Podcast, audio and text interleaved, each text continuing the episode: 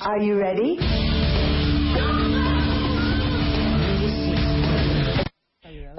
Queridos, son las 10.42 de la mañana en W Radio y hoy vamos a dedicar este viernes eh,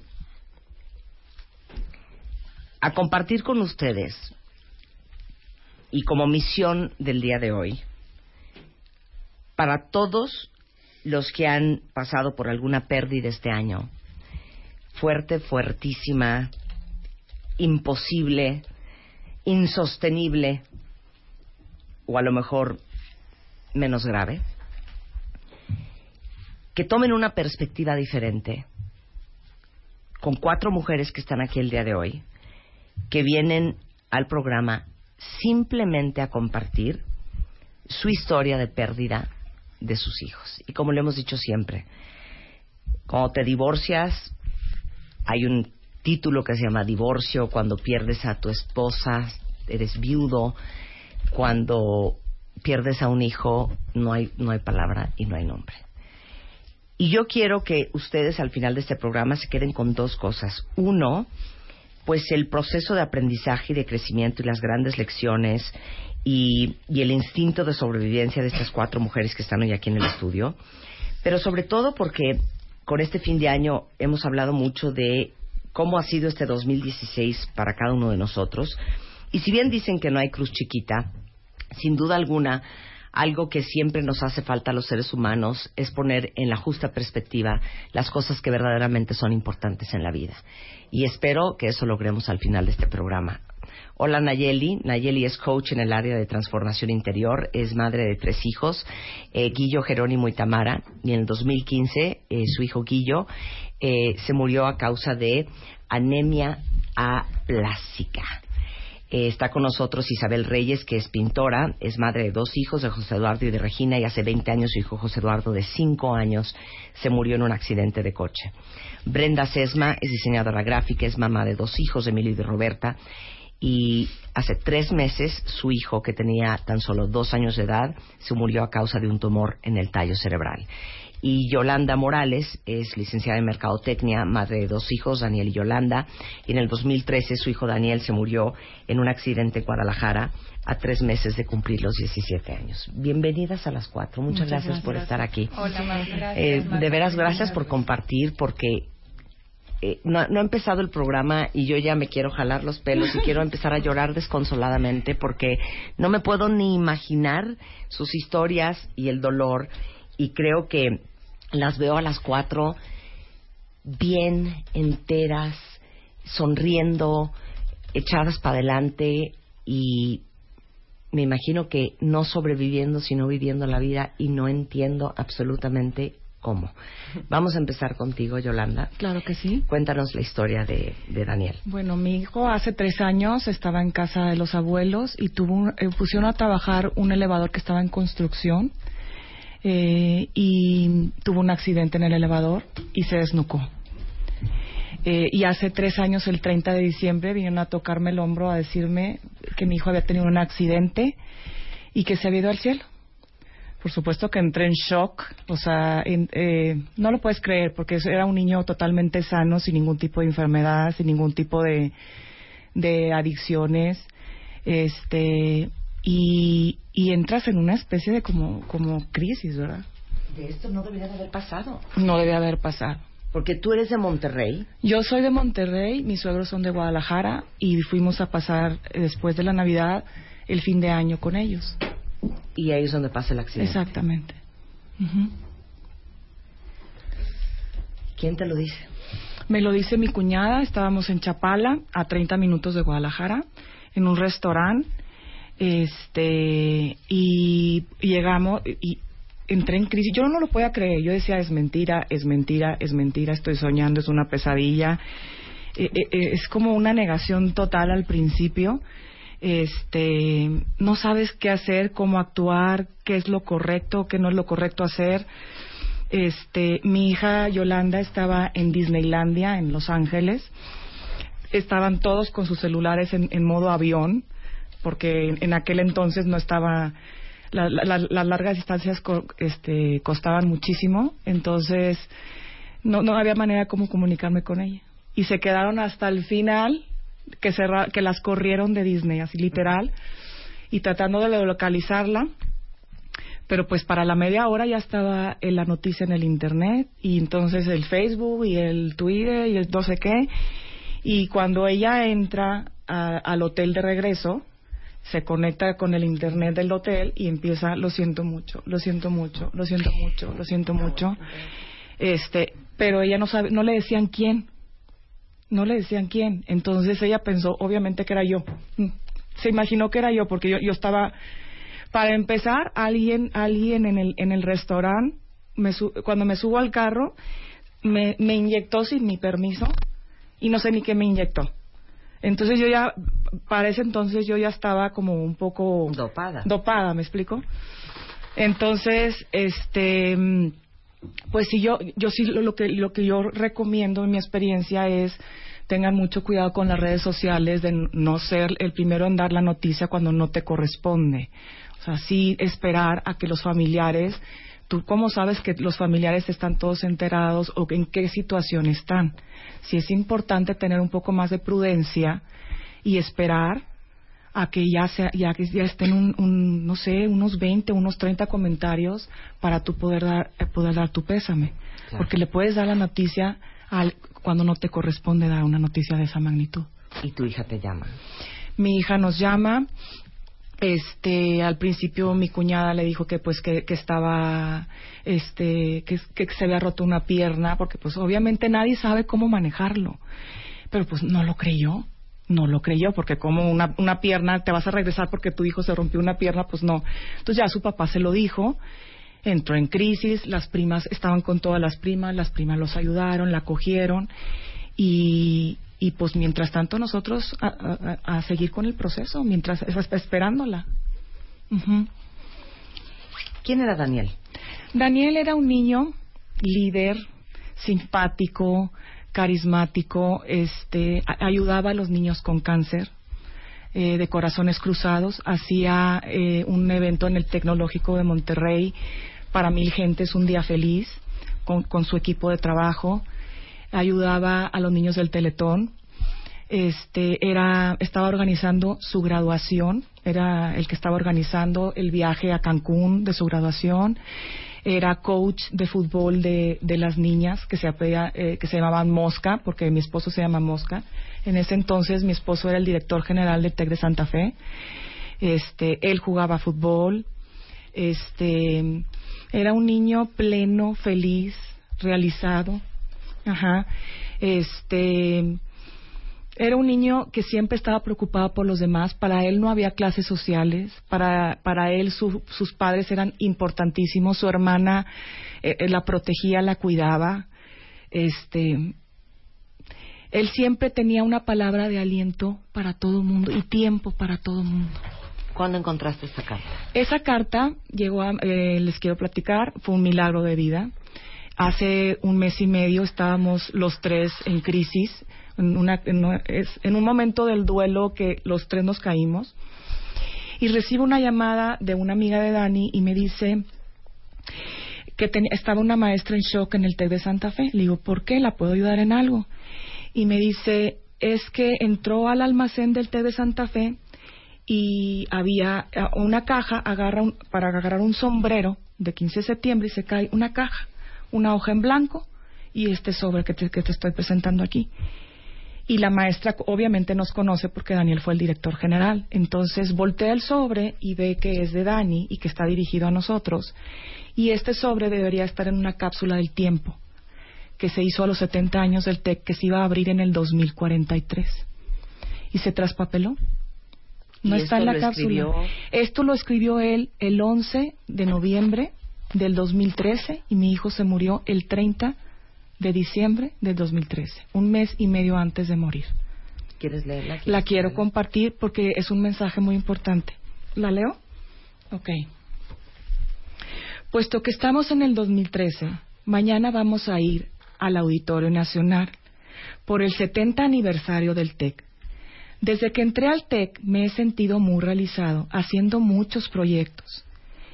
Hice un semestre en Corazones Cruzados, que es niños con cáncer, y es traer niños al TEC, pero son niños que les hace falta muchas cosas.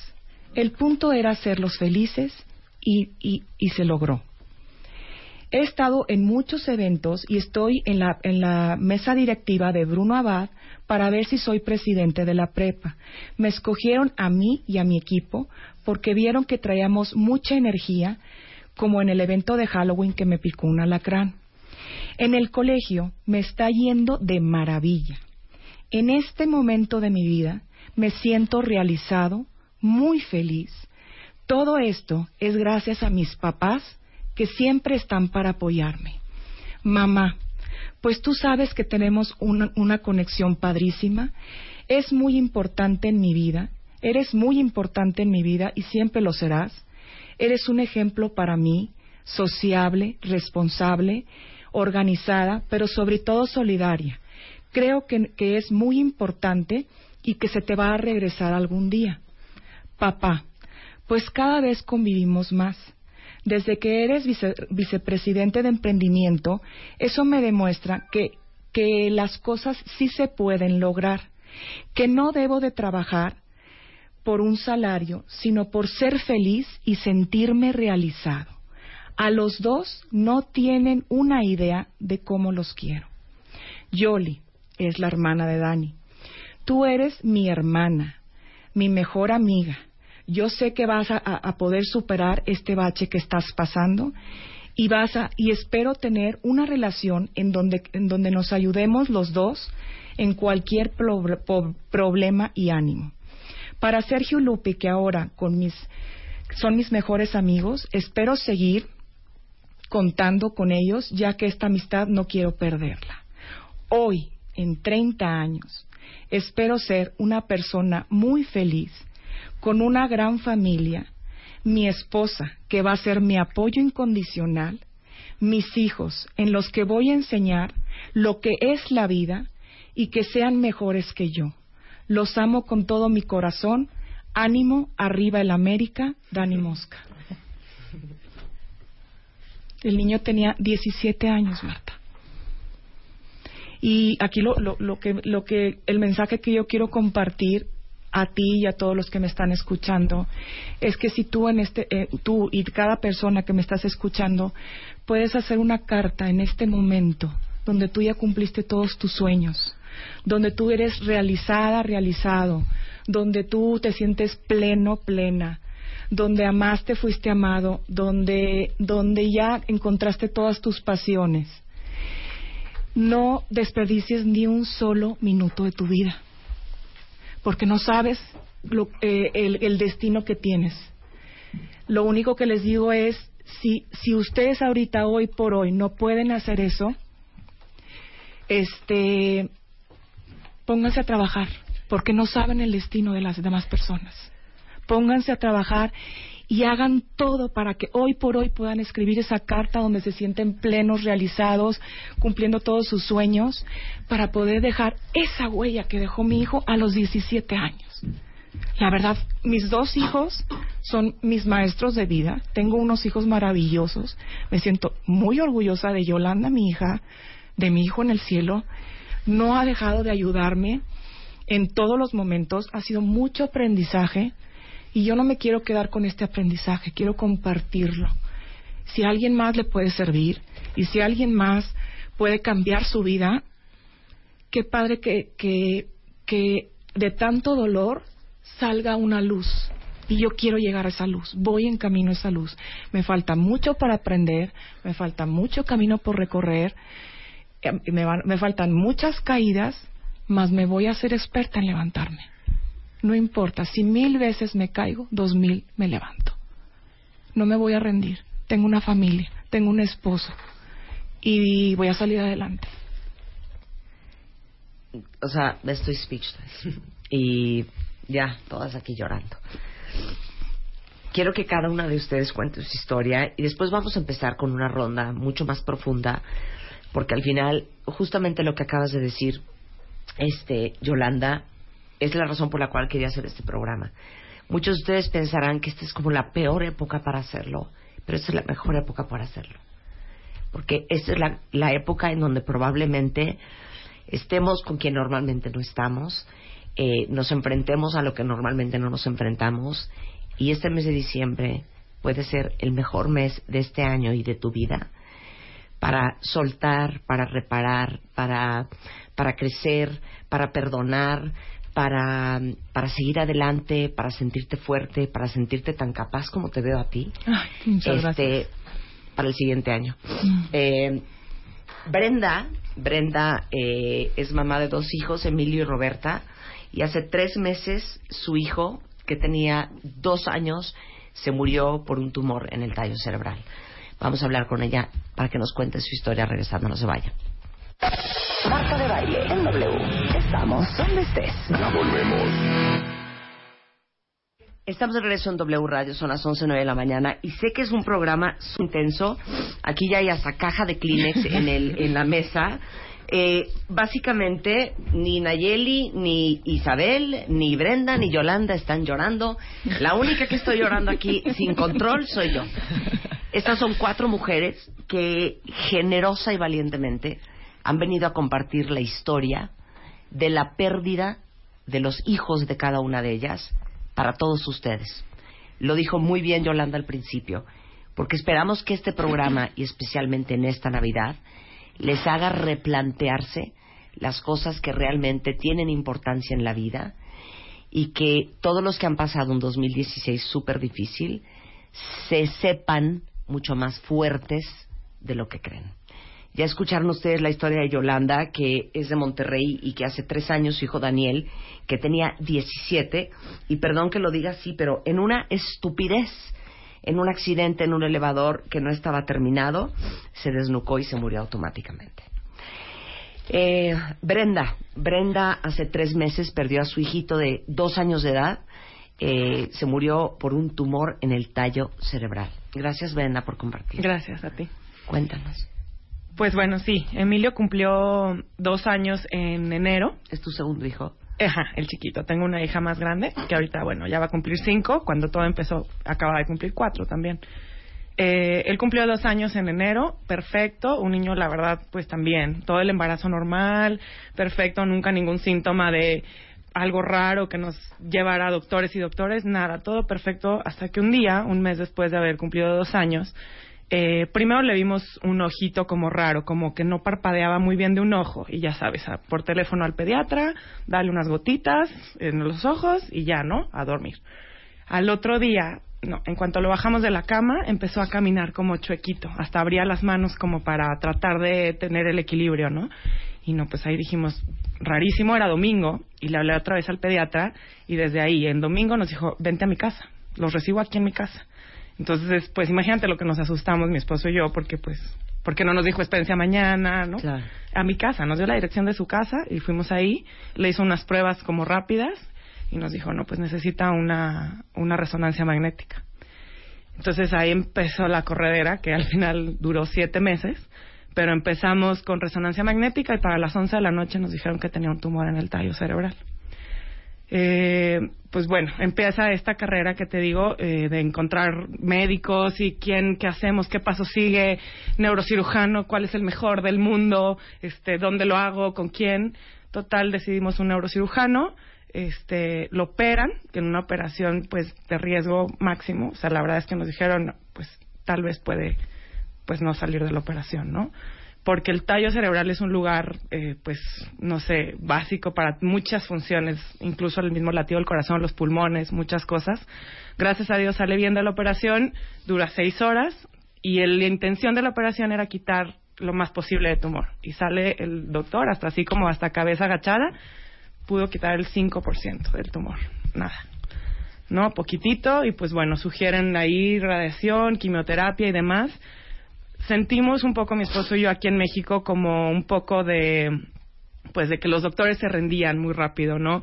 El mismo radiólogo como con miedo de radiarlo y pues no va a funcionar, pero bueno, este, ok, yo lo radio y, así como que medio nervioso y, y bueno, recibes millones de comentarios de mucha gente, pero muchos de los comentarios eran llévense a Estados Unidos, ¿no?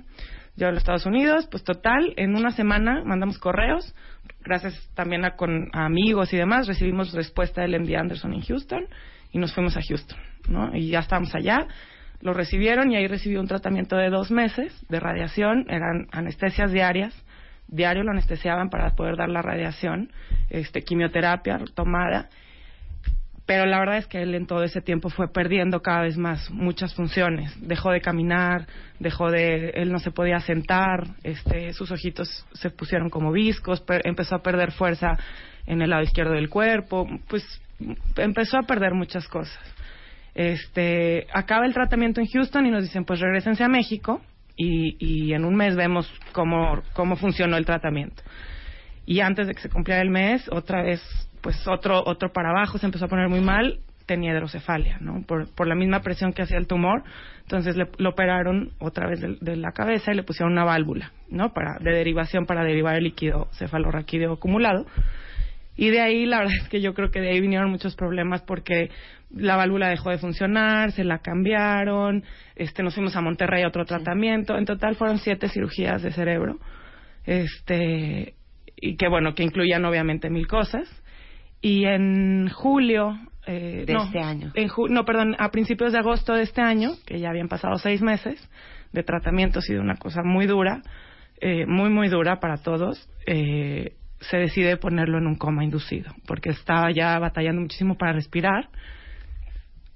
Este, y bueno, esperaban que pasara una infección que tenía en el líquido cefalorraquídeo por tanta cirugía y tanta, le dio cándida, un hongo en el líquido. Y dijeron, no, pues lo, lo, dormimos para tratar de sacar la infección y pues después lo despertamos. Y de ahí ya no volvimos a hablar con él. O sea, a mí, yo lo único que agradezco es que también lo último que él me dijo a mí es te amo y de eso me acuerdo todo el tiempo y me da también mucha fuerza. Hablaba ya, batallaba mucho para hablar y lo durmieron. Y a las cuatro semanas seguía la infección durísima, seguí, empezó a tener, eh, bueno, él tuvo también en el Inter eh, cáncer en la médula espinal, se pasó para abajo y empezó a fallar el riñón, el pulmón, el, pues ya, ya no se movía, ya nada, nada. Y, y pues la verdad es que pues la decisión más difícil del mundo, como se podrán imaginar, pero bueno, mi esposo y yo también decidimos pues como escuchar un poco su cuerpo y, y, pensar también en la calidad de vida que él pudiera llegar a tener, ¿no? Y hablamos con el doctor, el día que decimos hablar con el doctor de decir, pues ya no hagamos mucho más, porque la verdad es que pobrecito, o sea, otra cirugía, o sea, otra cosa, y ese mismo día se fue. Yo creo que sentimos también la paz como de decir, nos dejaron aceptarlo y, y, y asimilarlo antes de, estuvimos las últimas seis horas con él, hablándonos cosas puras, llenas de amor. Eh, lo apapachamos, lo besamos hasta que, bueno, no nos cansamos, pero lo besamos todo el tiempo y, y se fue junto a nosotros y estuvimos ahí los dos con él. Es muy raro que diga padrísimo, pero la verdad es que lo disfrutamos muchísimo. Porque, bueno, hay historias diferentes aquí y, y yo lo tuve siete meses más después de que el día que me dijeron que tenía un tumor, pues lo primero que pensé dije se va a morir, ¿verdad? ¿Por qué quisiste venir? pues yo creo que va a haber mucha gente en mi situación. Este, un niño de dos años es una luz para todo el mundo, o sea, no, no, obviamente la gente, los niños, los chavos de 20 años y todo, pero un chiquitito es la alegría de la familia, de los amigos, te lo juro, íbamos en la calle y, ay, qué bonito niño y demás.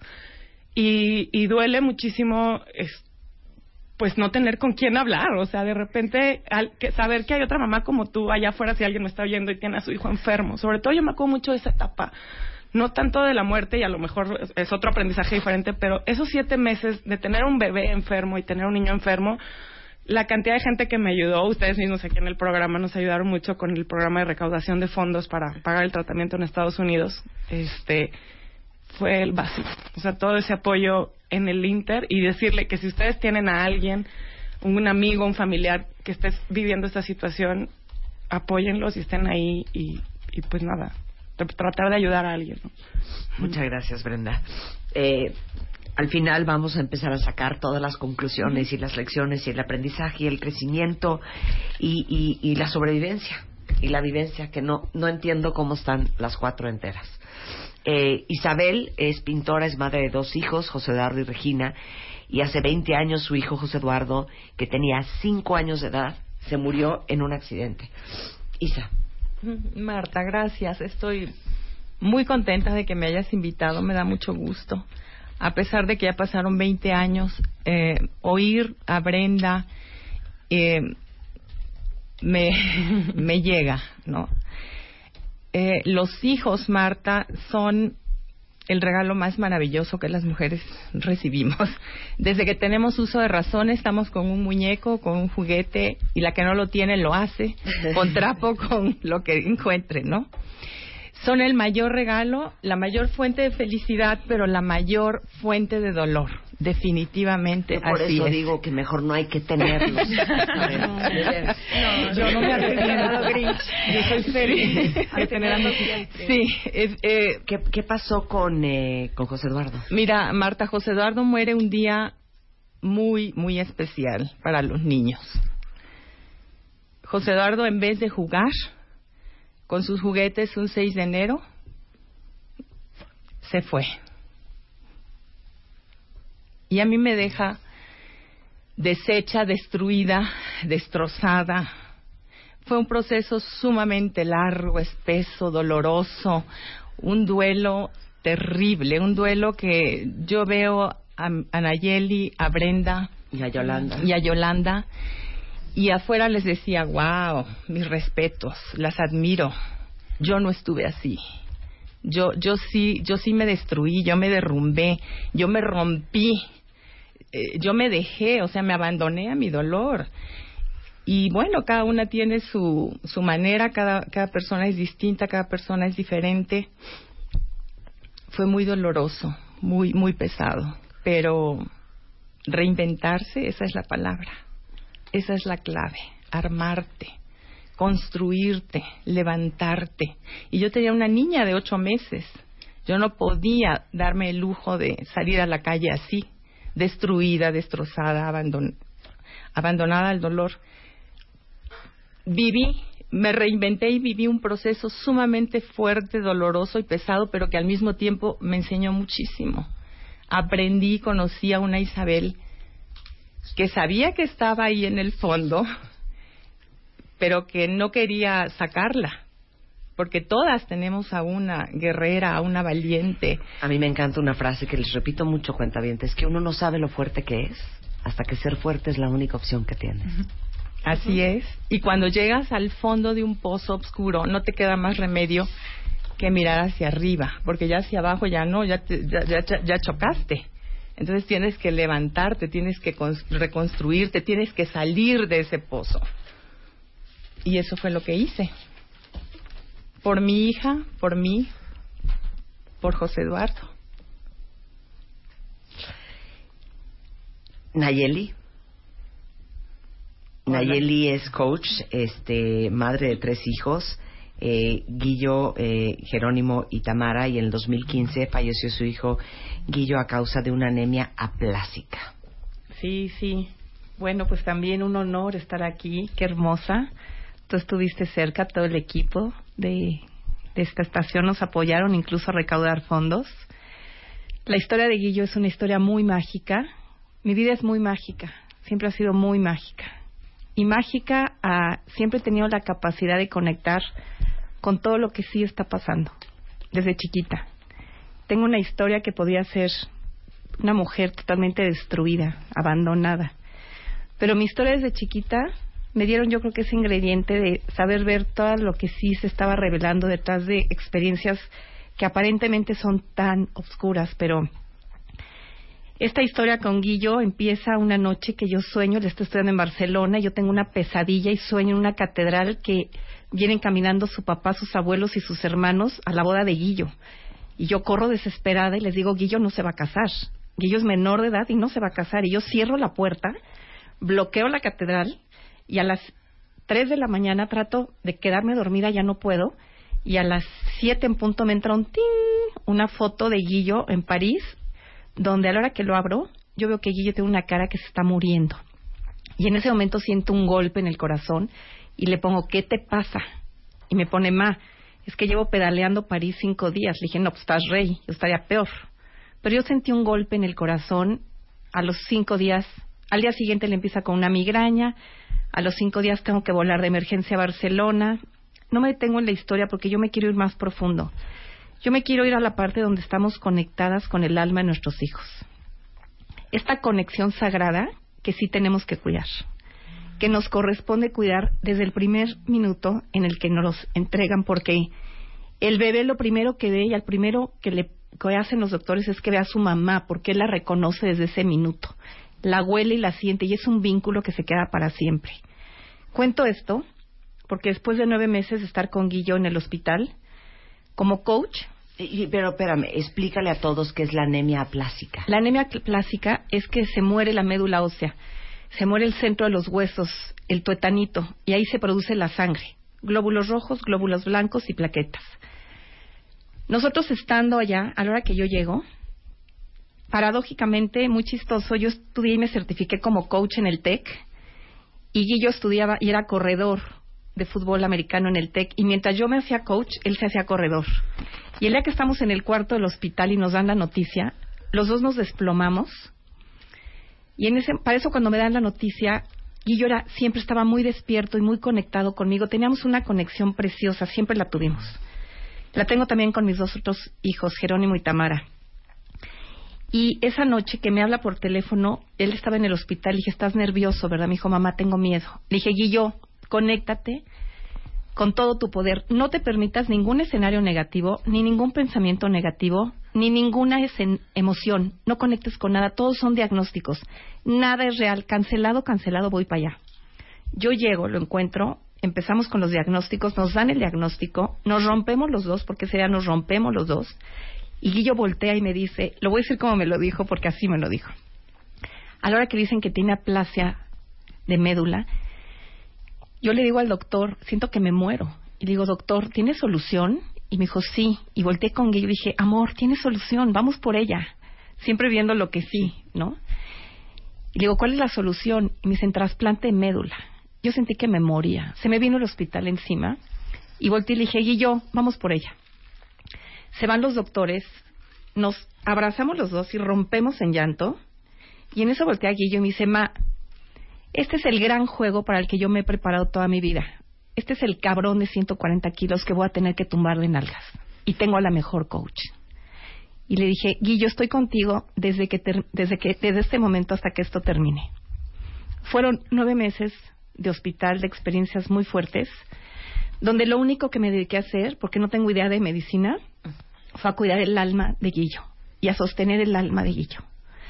Porque las mamás conectamos a los hijos con la vida, porque somos nosotras las que a través de la mirada les demostramos que todo está bien y que todo es posible.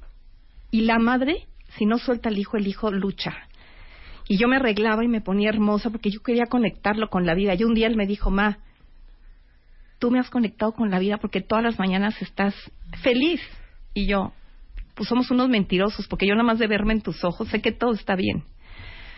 Quiero compartir esta parte que es hermosa. Cuando Guillo, una noche antes de irse, él estaba en terapia intensiva, yo seguía luchando por su vida, estaba lleno de terapia intensiva, había más de 300 amigos. Ese día yo logré, imagínate Guillo aislado, lo que es el amor de la madre y cómo sabes tú, porque sí sabemos, nos daban permiso de entrar una hora a verlo y estaba lleno de sus amigos y yo le pedí a cada uno que les daba tres minutos para que entraran a verlo y durante tres días antes de que Guillo se fuera vio casi a 150 amigos que por tres minutos entraron. Les dije, entren a decirle lo que le dirías ahorita. Todos entraron con él, se despiden y la última noche, sin que supiéramos que Guillo se iba, era como muy intuitivo. Guillo ya no tenía memoria y me dice, ma, vuelven a contar el cuento de la mariposa. Yo, ¿cómo te acuerdas si no tienes memoria?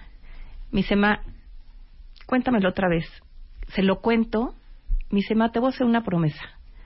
Si por algo me voy antes que tú, yo te voy a venir a ver en forma de mariposa. No cualquier mariposa, ma. Te voy a venir a ver en forma de una mariposa muy hermosa. Yo le hice Pinky Promise y le dije, ok, yo también. Guillo se va al día siguiente rodeado de amor, ya sabíamos, ya intuíamos, lo cobijamos mucho, ya en terapia intensiva ya sabes que las cosas están muy graves, pero la verdad es que luchábamos. Solo quería, todos sabíamos que sí, y había un amor que todos queríamos que sí. A mí me toca la experiencia que te puedo decir que es fuertísima, pero yo creo que es una bendición que Guillo me quedo sola con él la última noche y pido bañarlo, y de la nada alguien entre el tumulto me pasó un paquetito de Tierra Santa que yo a la hora que lo vi, lo abrí, bañamos a Guillo y en terapia intensiva no se puede, y yo lo cubrí todo con esa agua bendita de Tierra Santa. Luego abrí y había mirra, le puse mirra en la cabeza, le hice una cruz, prendí el incienso y lo ungí con óleo santo. Lo tapé, puse una oración preciosa que me llegó por YouTube mágica, se me hizo divina. Y a la hora que estoy haciendo esta oración con Guillo, yo empiezo a sentir unas presencias, yo estaba con los ojos cerrados y empecé a sentir una presencia majestuosa en el cuarto, que yo no podía abrir los ojos, esto nunca lo he contado y lo comparto hoy, porque de verdad que es un momento, y lo quiero liberar porque le tenemos un temor bárbaro a la muerte, y a mí una vez un maestro me dijo, tómate el tiempo de echarte un tequila un día con tu muerte porque necesitas reconciliarte con ella y aceptarla que sí existe. La muerte sí existe y es lo único seguro que tenemos todos y vivimos como si no nos fuera a llegar nunca.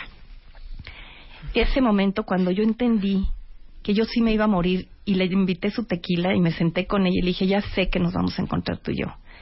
Ya sé que nos vamos a encontrar y que tengo el tiempo contado, no sé cuánto, pero déjame hacer todo lo que necesito hacer en el Inter. Y yo se lo conté a Guillo. Pero no es lo mismo hasta que estás en el momento y estaba yo con mi hijo en los brazos con esta oración y de repente Marta de la nada siento como me arrancan, pegué un grito así de ¡ah! desgarrador y me doblé encima de la cama de Guillo porque sentí que me habían arrancado un cable caliente de alta tensión de la matriz, sentí que me habían hecho un jalón desgarrador, como si me arrancaran una planta. Me desmayé encima de él, me volví a recuperar, dije, ¿qué es esto? ¿Qué dolor? Me vuelve a pasar el segundo jalón, vuelvo a sentir un arrancón, pero era muy fuerte. Creo que esa fue la primera vez que entendí lo que era el dolor de una entraña, ¿no? Que tanto lo oímos, que dices, no, sí, sí existe. Se pasó una paz divina, la música seguía sonando en la oración que había yo puesta. Abrazo a Guillo, le doy un beso y en eso nada más escuché, ah, Guillo se fue en mis brazos. Te puedo decir que ese dolor que sentí es esa energía que se desprende de ese vínculo sagrado que tiene la madre, por eso es tan poderoso. Me consta, es un vínculo único que construimos con el hijo, con los hijos, y es un cordón de plata. Y yo sé que en ese momento Guillo se desprendió de esta unión. De ahí toda la familia ya estábamos en un espacio, Guillo muy amoroso. Tuvimos una experiencia donde Guillo pudo compartir y vivir la experiencia.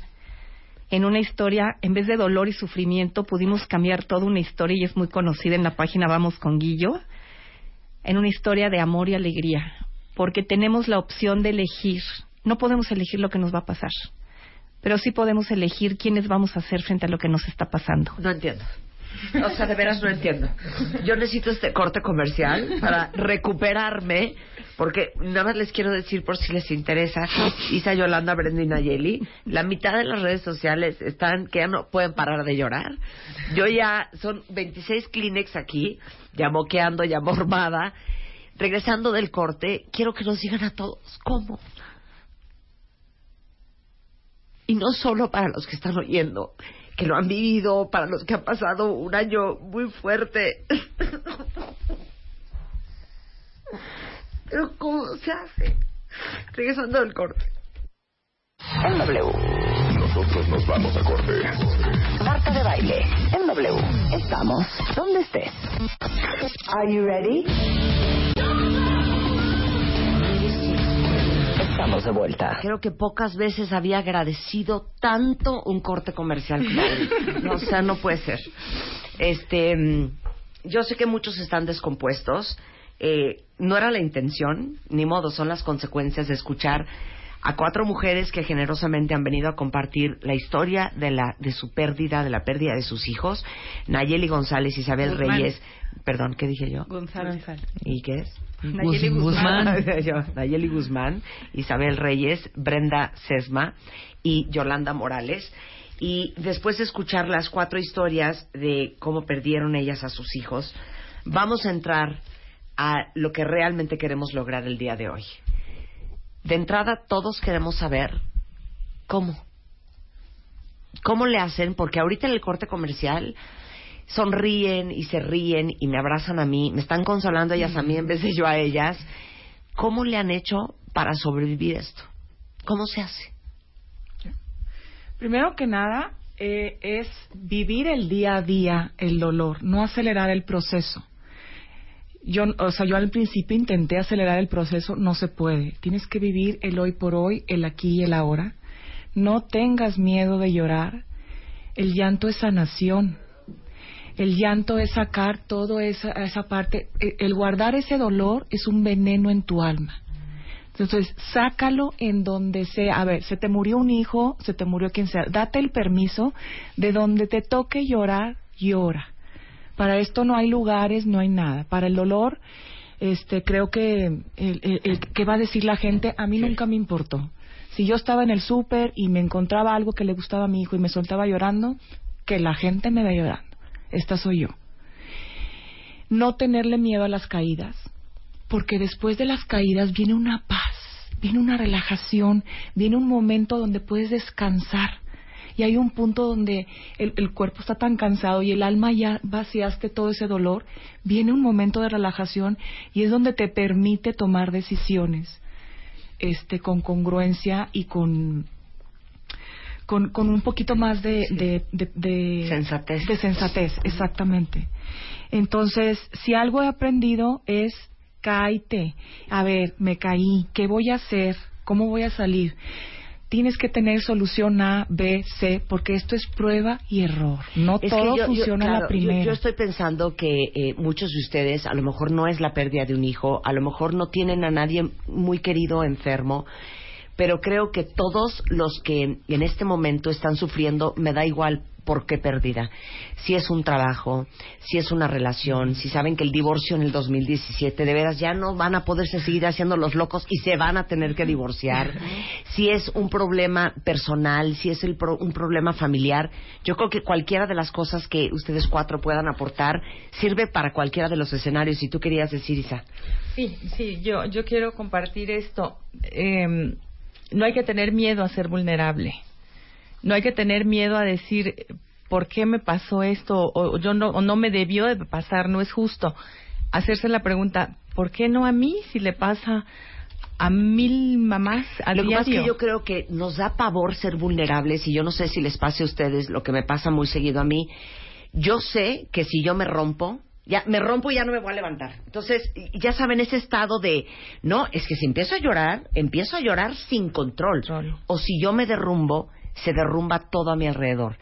Y habemos personas que sentimos que no nos podemos dar el permiso de quebrarnos, porque entonces que no nos vamos a ir como hilo de media. No, no, pero ¿Sabes? Y oigan, siéntanse en Montessori a participar cuando, Pero cuando nunca quieran. olvides que eres un ser humano, seas madre, seas quien seas, tienes el derecho de sentir, tienes el derecho de caer y tus hijos aprenden de tus caídas y tus hijos aprenden de cómo tú te levantes Claro. de la crisis. pedir ayuda también, Marta, no, no quedarse solo.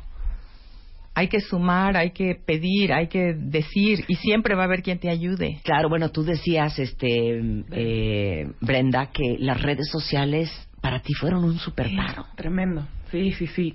Les comentaba ahorita que, que yo cuando estoy triste o me siento mal o me empieza a rondar una idea en la cabeza, pues triste, escribo algo en la página de Emilio porque ya sé, es plan con maña, porque ya sé que voy a recibir 600 comentarios de gente diciéndome Increíble. ánimo y, Y tienes que estar 48 bien. mil followers en la, en la página de Emilio, que está Es en Facebook. eh, Vamos, Emilio, en Facebook, exacto. Y justo, pues, los eh, les he dicho yo a todos que los uso un poco para eso, porque pues siempre sirve, claramente, que te digan, estás muy bien, te veo bien, vas a salir adelante, es difícil, o que te, que te sientas comprendido, ¿no? Y, y otra cosa, digo, no sé, como tipo de lo que a mí me ha servido, cómo le hacen, que preguntabas, yo creo que es no olvidar quién eres, ¿no? O sea, no, no dejar de lado quién eres, porque esta situación no, no te tiene que cambiar tu forma de ser ni tu forma de vivir. A mí me decía una amiga en la oficina, "Tú- yo ya te veo que tú ya regresaste a, a como tú eres, pero es que le digo, nunca me fui. O sea, tuve una etapa Pero muy es que, dura. es que yo creo que para los que los estamos escuchando y para los que no hemos vivido lo que ustedes están viviendo, es que no entiendo ni el concepto. Ya sabes, como cuando no entiendes ni la pregunta, no entiendo cómo, y tú lo explicaste muy bien, los hijos son parte de las entrañas. y que te arranquen a tu hijo, ¿cómo se vive después de eso? ¿Cómo vas a querer? ¿Cómo vas a poder funcionar? Ya olvídate para el marido, para los, los otros hijos, para ti. O sea, ¿cómo vas a querer seguir viviendo si una parte tan intrínseca de tu ser ya no está? Fíjate que yo quiero hacer una invitación muy seria a, a disfrutar, primero disfrutar la vida y después a disfrutar a los hijos en vida. No tienes que tener a un hijo en una terapia intensiva ni tienes que tener a un hijo pasando por un tema grave porque a todas las mamás que hoy tienen a sus hijos, yo sí les quiero decir dónde estás. ¿Dónde estás y dónde están tus vínculos con tus hijos? A través de la experiencia que yo tuve con Guillo, yo pude experimentar con él y con mis otros dos hijos, que no los quiero dejar de mencionar, a Tamara y Jerónimo, que fueron pilares maravillosos con su hermano y conmigo, este vínculo sagrado que tenemos la oportunidad de construir en vida. Yo soy una historia muy diferente porque como coach fui muy buena para sentar a mucha gente conmigo en mi consultorio y decirle haz esto y esto y esto, pero a mí la vida un día me dijo vas tú, te toca a ti y en ese momento empecé a poner en práctica todo lo que yo había aprendido y lo quiero compartir. La vida no la tenemos para siempre. Tenemos que entender, en la que logremos entender que un día las cosas se van y se van de muchas maneras y se van muchas cosas. Ahorita estamos hablando de un hijo que está catalogado en todas las culturas y en todas las creencias como la pérdida de las pérdidas y la prueba de las pruebas yo le quiero decir a todos los papás y mamás, yo invité hoy un papá, no pudo venir porque se le hizo muy fuerte el tema. A los hombres no los escuchamos ni los apoyamos como ellos necesitan, no son fáciles de romperse por esta cultura que manejamos, pero necesitan estar muy cerca de ellos. Los amigos son básicos. Yo tuve la bendición de estar rodeada de amigas maravillosas y amigos maravillosos. Les mando un beso, se me están escuchando. La familia preciosa. Mi familia preciosa Jesús, mi hermano y Analú, cercanos, mis sobrinos, cobijándonos a todos. La familia es muy importante. Y les quiero decir a todos qué aguas con esos comentarios de ya pasó, ya pasó mucho tiempo. Ya lo Ya, supéralo. No, no, no. Bueno, eh, Isa, han pasado 20 años. Pensé que ya lo había superado. Pero diariamente hay que estar, Marta, eh, trabajando, inventándote, reinventándote, llenándote de alegría, eh, tomando de las flores, de los animales, de las amigas. Nayeli está diciendo las amigas. A mí Nayeli me ayudó en ese proceso. Yo viví un proceso dolorosísimo, sumamente doloroso y ella lo sabe, ella lo vivió conmigo y fueron muchos años y ella me ayudó y me ayudó perfectamente bien. Mm. Yo solo quisiera mencionar que no nos hagamos pequeñas.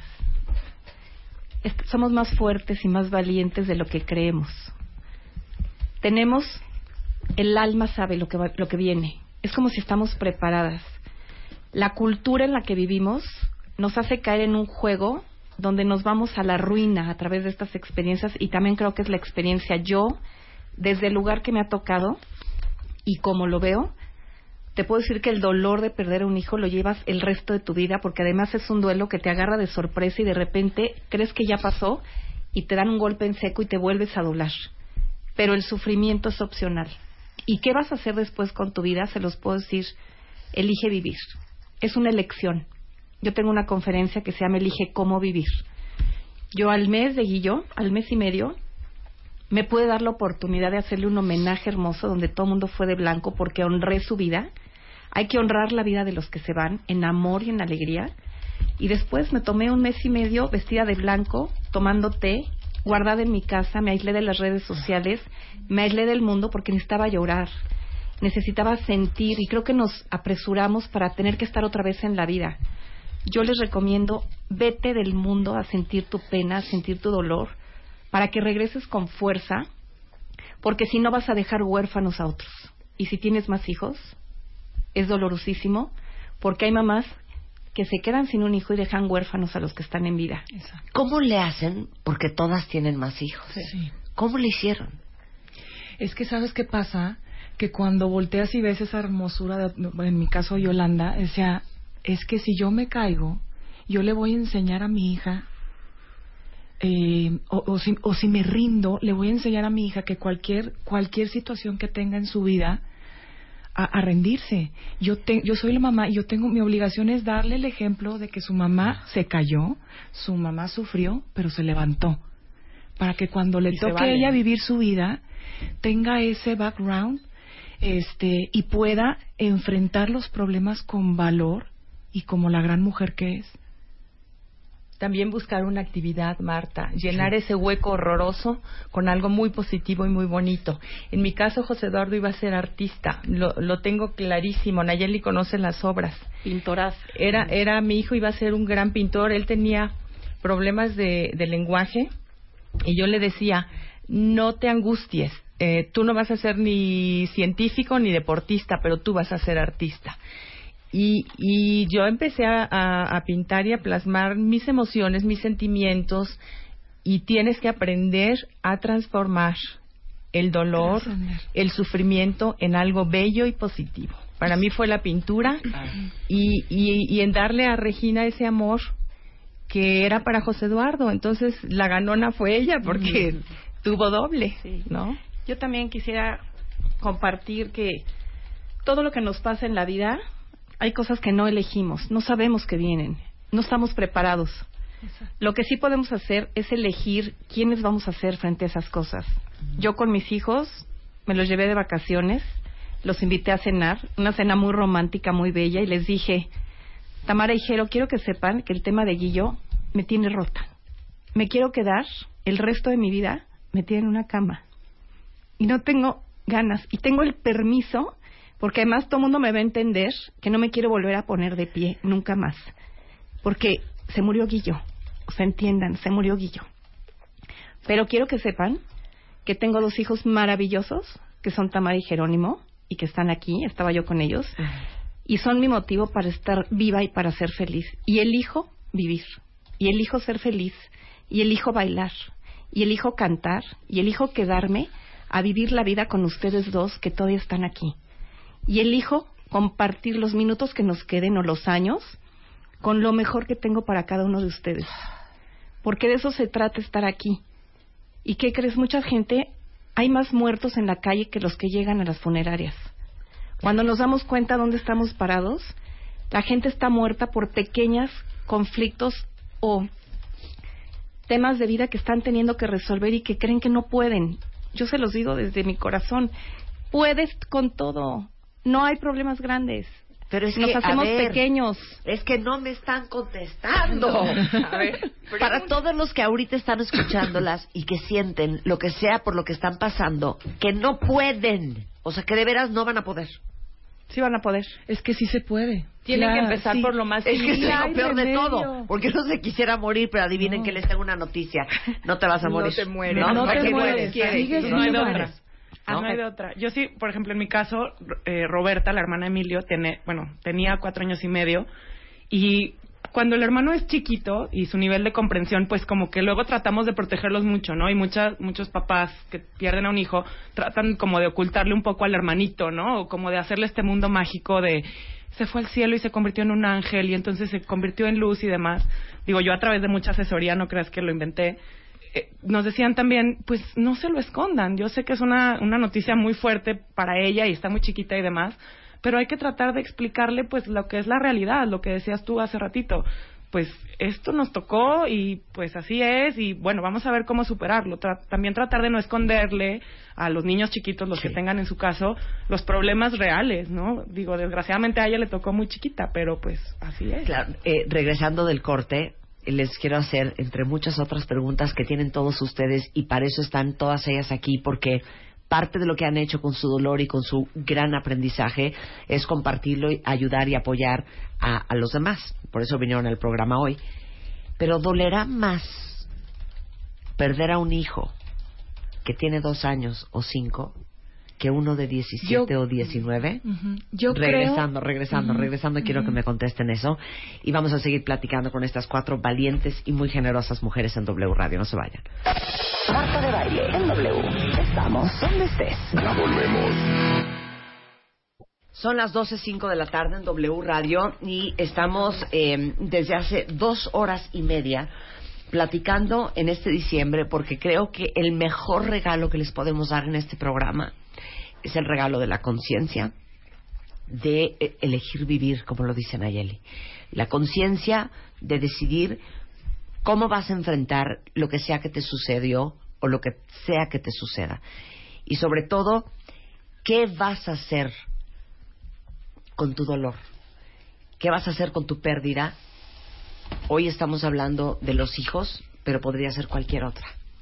Y nos acompaña Nayeli Guzmán, que es coach en el área de transformación interior, madre de tres hijos que perdió a Guillo en el 2015.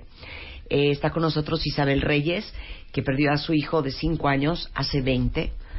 Eh, Brenda Sesma, que perdió a su hijo de dos años hace tres meses. Y Yolanda Morales, que perdió a su hijo de 17 años hace tres años. Y después de escuchar todas sus historias, en esta hora final, lo que queremos desesperadamente es sacarles a las cuatro el líquido encefalorraquídeo, ¿no? Chuparles la sangre y entender de dónde sacan fuerzas todos los cuentavientes en sus momentos más oscuros, cuando sentimos que de veras no vamos a poder.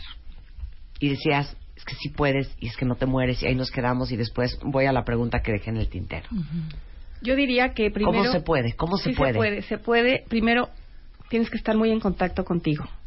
Tienes que respetar tus tiempos, tus espacios de llanto, de dolor, para poder tocar con esta parte que te agarra de sorpresa, aunque yo tengo una parte muy muy digerida, muy asimilada, pero hay un duelo que no controlo, me toma de sorpresa y es súbito.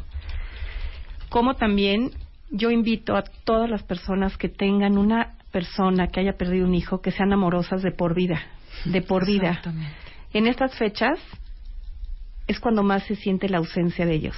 Todo el mundo está en las fiestas, en las cenas, y la gente te ve y te dice, ya supéralo, ya olvídalo. No, nadie te dice eso. Te lo dicen. Te lo dicen. Claro que gracias a Dios. A mí me han llegado a decir, claro que te a mí una vez me, me, dijeron, yo creo que ya es hora de que dejes de hablar de Guillo.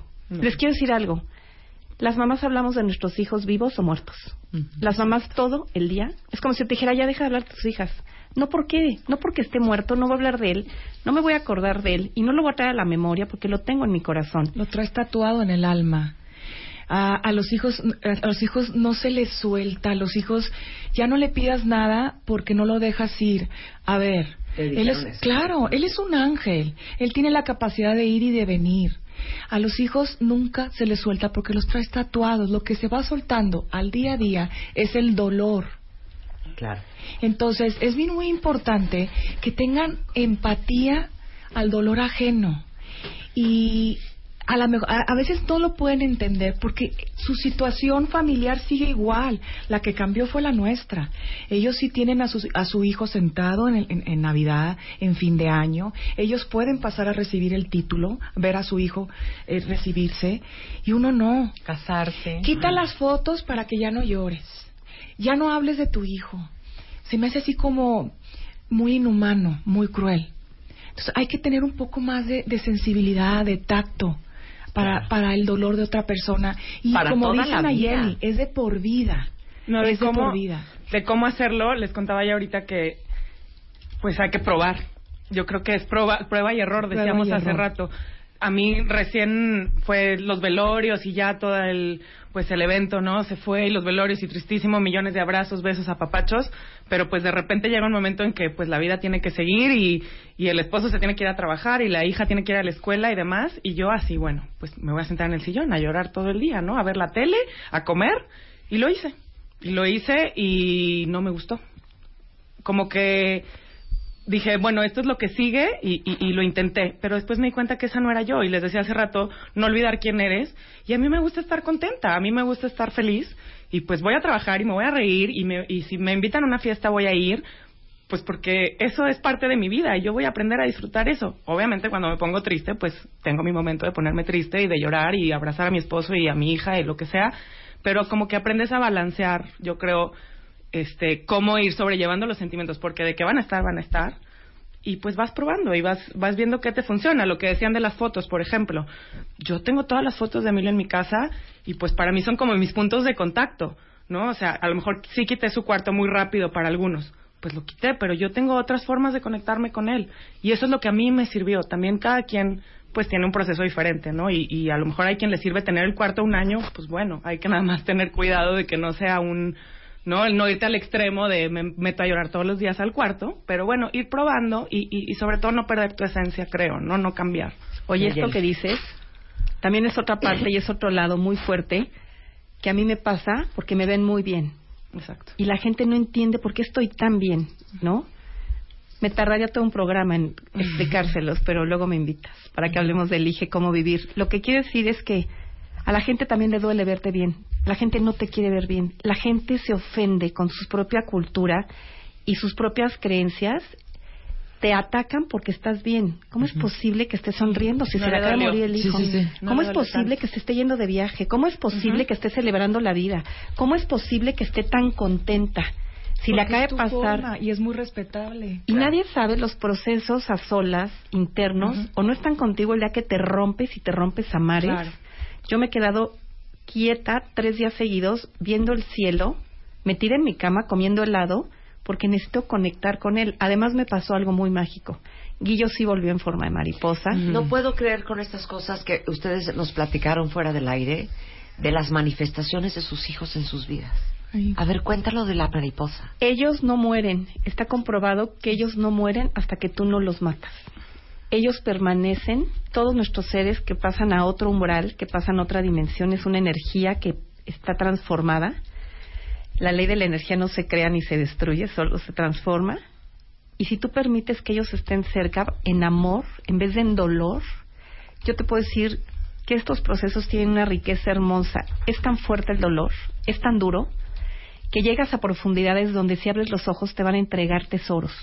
Hay tesoros en esas profundidades y muy pocas tenemos la oportunidad de llegar a esas rutas tan profundas con los ojos abiertos y honrando, honrando la vida y honrando lo que está pasando. Si bajas ahí con los ojos cerrados, renegando y maldiciendo, no vas a recibir nada. Si te das el tiempo de tocar este suelo tan profundo y estas dimensiones, se te va a revelar sabiduría, que todas la tenemos hoy, se te va a revelar una fuerza que desconoces, templanza, amor a la vida, valoras cosas que ya nadie observa, te vuelves sensible a esos pequeños detalles, oyes pláticas y dices, no puede ser que estén hablando de esto, habiendo cosas tan maravillosas que hay que ver, que hay que vivir, que hay que tocar. Vive tu vida. La gente está viviendo la vida de otros y están hablando de otros. Cuando llegas a estos momentos sabes que es tu vida y que es muy valiosa. Y solo estás tú para salir adelante con este dolor. Y si tienes hijos, sigue siendo esa mamá que tiene que seguir sosteniendo la vida de sus hijos y las que están casadas sostener al marido y el marido a ellas y es una es un tema donde toda la familia está en un dolor muy fuerte, cada uno está viviendo su dolor, el hijo, la mamá, el papá, no solo es de las mamás. Claro, y ahorita vamos a hablar de los hombres, de los papás. ¿Ibas a decir algo? Sí, no, estar abierto a esas señales, ¿no? Esas manifestaciones. Sí, pero yo quiero oír las manifestaciones. A ver, ¿tú tienes alguna? Sí, pues bueno, por ejemplo, en mi casa a Emilio le gustaba mucho el color naranja, por ejemplo y es hacer tuyo y es, es una decisión, creo. A lo mejor habrá quien diga, ay, pues todos los atardeceres son bonitos, pero para mí ver un atardecer naranja, el cielo todo naranja, pues es acordarme de Emilio.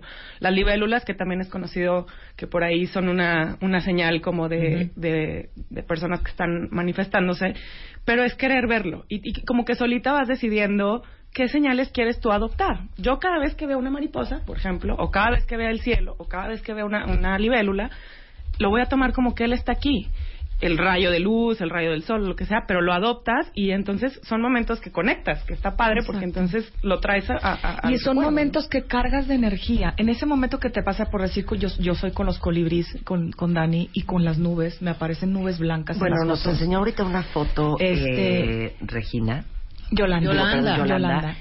De cuando esparciste las cenizas de Daniel? Es que él me lo pidió en vida. Eh, hubo una, película que fuimos a ver, este, que, que se, muría, se muere alguien y, y, salimos bromeando que dónde queríamos depositar las cenizas de, de, eh, ese. Y mm, él me dice, mamá, yo soy un alma libre, yo soy un alma libre a mí nunca me vayas a poner en enterrar o no me vayas a, meter en un nicho porque yo quiero estar en el mar o en el bosque. Y si él lo decidió, ¿quién soy yo para, para como madre, para cambiar su, su, su, última... Él lo deseaba así, yo cumplí su deseo. Y la gente me decía, pero es que vas a soltar las cenizas y ya no lo vas a tener. ¿Para qué quiero estar atada al polvo? Mi hijo no está en el polvo, mi hijo está en mi corazón. Cuando uno ama, tienes que soltar, tienes que dejarlo ir a su, a su lugar para que él, él pueda ser feliz. O sea, a mí me daba pánico estar esclavizada porque te esclavizo. Hay, hay gente que se esclaviza en las cenizas y está este, autoflagelándose. Y la regaste en el bosque. La regué en el bosque. Fue una sensación de liberación, fue una sensación de soltarlo, decir, te quiero tanto, te amo tanto, que te dejo libre. Y, y, háblanos de la foto que vamos a tuitear ahorita. Eh, cuando estábamos, eh, yo a mí se me ocurrió poner un tapete de pétalos en el bosque porque para mí es mi príncipe y va a ser siguiendo mi príncipe y mi hija mi princesa. Le empecé a poner los pétalos para poder soltar sus cenizas y empecé a poner una virgen eh, que es muy famosa de Montemorelos que un muy amigo mío me regaló y estaba el cielo azul, tengo 20 testigos, que no había una sola nube, no había nada, y una amiga mía me pidió permiso de tomar fotos. Le dije que como no, claro que sí. Cuando yo, cuando, cuando ella eh, ve las fotos, me habla llorando, tienes que ver esto. ¿Qué? Pues una nube, cuando estoy poniendo los petos sale una nube al lado de mí. Cuando estoy poniendo la, la Virgen, la Virgen, la, la nube se intensifica en toda la foto y ellos tienen cómo comunicarse. Solo hay que hay que guardar silencio, como dice Nayeli, este, guardar silencio es eh, entender. Y si es cierto lo de la mariposa, lo del colibrí o no, si, si nosotros eso nos da paz, ¿qué importancia tiene ¿Cuál es la mariposa? si lo adoptas o no? La mariposa, Guillo, me lo promete una noche antes de irse, y el número de Guillo era el 7, siempre lo fue y rigió su vida el séptimo día después de que Guillo trasciende, entra a la casa volando una mariposa espectacular que están las fotos. Ojalá las puedan tuitear. Sí, en este momento. Las fotos de esta mariposa hermosa que llega a mi casa, pero llega a volar encima de mí. Las mariposas no hacen eso. Entra en un vuelo hermoso y se para en la mano y empieza a jugar conmigo en una danza, una mariposa de este tamaño, que ni siquiera es de aquí, porque él me dijo que iba a venir en una muy bonita esa mariposa no es de la ciudad, unos colores espectaculares y me empieza a bailar y se me para, se me para en la cabeza, en el brazo, en el hombro, un coqueteo y dije, es Guillo. Guillo tomaba pirimir que hace anaranjado ámbar. Se para Marta en mi manga, que yo traigo una manga blanca. La mariposa se me hace pipí, una gotita. ¿Cuándo has visto eso? Una gotita anaranjado pirimir. Y le dije, Guillo, eres tú, eres tú. Se quedó tres días yo tengo la mariposa, esta mariposa muere en la casa y a partir de ese día las mariposas llegan a mí en los momentos más mágicos, mariposas de diferentes colores, si es de noche llegan mariposas de noche espectaculares. En la página Vamos con Guillo están todas, las pueden ver. Y yo quisiera hacer una mención que no hemos hecho. Tu relación con lo divino. ¿Cómo está tu relación con ese ser divino con el que estás conectada? Porque ahí está la fuerza. Yo una noche, cuando Guillo se cae su primer trasplante, te lo juro, Marta, que yo no podía volver a decir, hágase tu voluntad. Lo he dicho toda mi vida. Ese día entendí lo que significaba, hágase tu voluntad. Yo no quería que se hiciera su voluntad, yo quería que se hiciera la mía y solo la mía. 36 horas me tomó poder decir, hágase tu voluntad y no la mía y después de que se haga tu voluntad, yo voy a seguir siendo la misma y te voy a seguir amando y voy a seguir honrando la vida y voy a seguir viviendo porque esta unión con lo sagrado, con lo divino, es la gran diferencia que marca cómo vives un proceso de desolación porque te sientes abandonada en el mundo o una un proceso de amor donde tu dolor está sostenido por Dios, por el espíritu en el que tú creas, por lo que tú creas. Ah, antes de irnos al corte iba a preguntar, y es una pregunta fuerte, pero yo creo que a lo mejor muchos de ustedes la han pensado.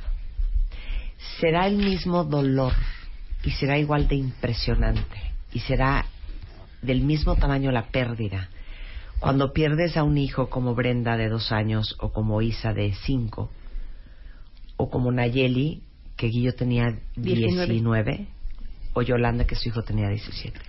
Mira, yo te voy a decir algo. A veces la gente como que quiere competir con tu dolor. Y no nada más con el del hijo, con el del abuelito, con el de la mamá. Eh, y no se trata de competir. Se trata que aquí, cada mamá que está aquí es el dolor máximo que ha sentido. Se trata de tener empatía social con la persona que está sufriendo.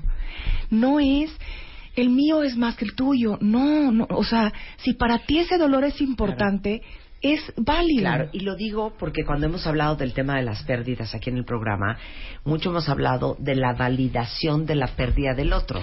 Que así como puedes decir, no puedo creer que está llorando porque se le murió el perro, hay otros que dicen, no puedo creer que esté desconsolada porque perdió el embarazo en la semana 7 de gestación, a no puedo creer que siga llorando porque eh, se divorció porque perdió el trabajo. Es que no hay verdades absolutas. No, ese es el punto, que no hay verdades absolutas y que el dolor individual es tan personal que es imposible de juzgar. Incluso no son iguales dos situaciones exactamente, exactamente iguales. lo que estábamos hablando Brenda y yo. No, o sea, igual alguien como yo, por ejemplo, que haya perdido un hijo de dos años después de una enfermedad, que está casado, que tiene otra hija, mi situación exactamente igual, la mamá no lo va a vivir igual que yo. Nadie, nadie, nadie, nadie. ¿No? Entonces, pues es muy personal, influyen muchos factores, o sea. Claro, hay muchos hombres que están escuchando el programa. Mi esposo. Eh, mi esposo, también. bueno. Y, y, yo quiero mencionar algo. Cuando yo estaba en terapia, mi, mi terapeuta me dice que de cada 10 padres que mueren, de, cada 10 hijos que, que, mueren, seis padres se divorcian, dos se mantienen juntos pero aisladamente y dos se superan. Y en verdad yo quiero reconocer que yo llegué con mi esposo y le dije, ya valimos. Y volteó mi esposo con una seguridad y me dijo, no Yolanda, tú y yo vamos a ser esas dos personas que nos vamos a salvar. Dame otra vez la estadística. De cada diez, diez hijos que se mueren, seis eh, acaban divorciándose, dos acaban juntos pero aislados, cada quien su vida, cada quien su dolor y no lo comparten. Y dos, realmente logran llegar a la sanación. Entonces José y yo somos la otra, porque nos unió un gran amor y ahora le digo nos une un gran dolor. y nadie más te va a entender que tú y sigo junta con él. 30 años vamos a cumplir de casado. Tú Brenda Yo sí. No, y yo la verdad es de admirar porque pues mi esposo está en los dos que, que, funcionaron muy bien. Y cuando me contestó eso, yo decía, a ver, Yolanda, regístralo en tu cerebro. Era una seguridad con la que me lo decía.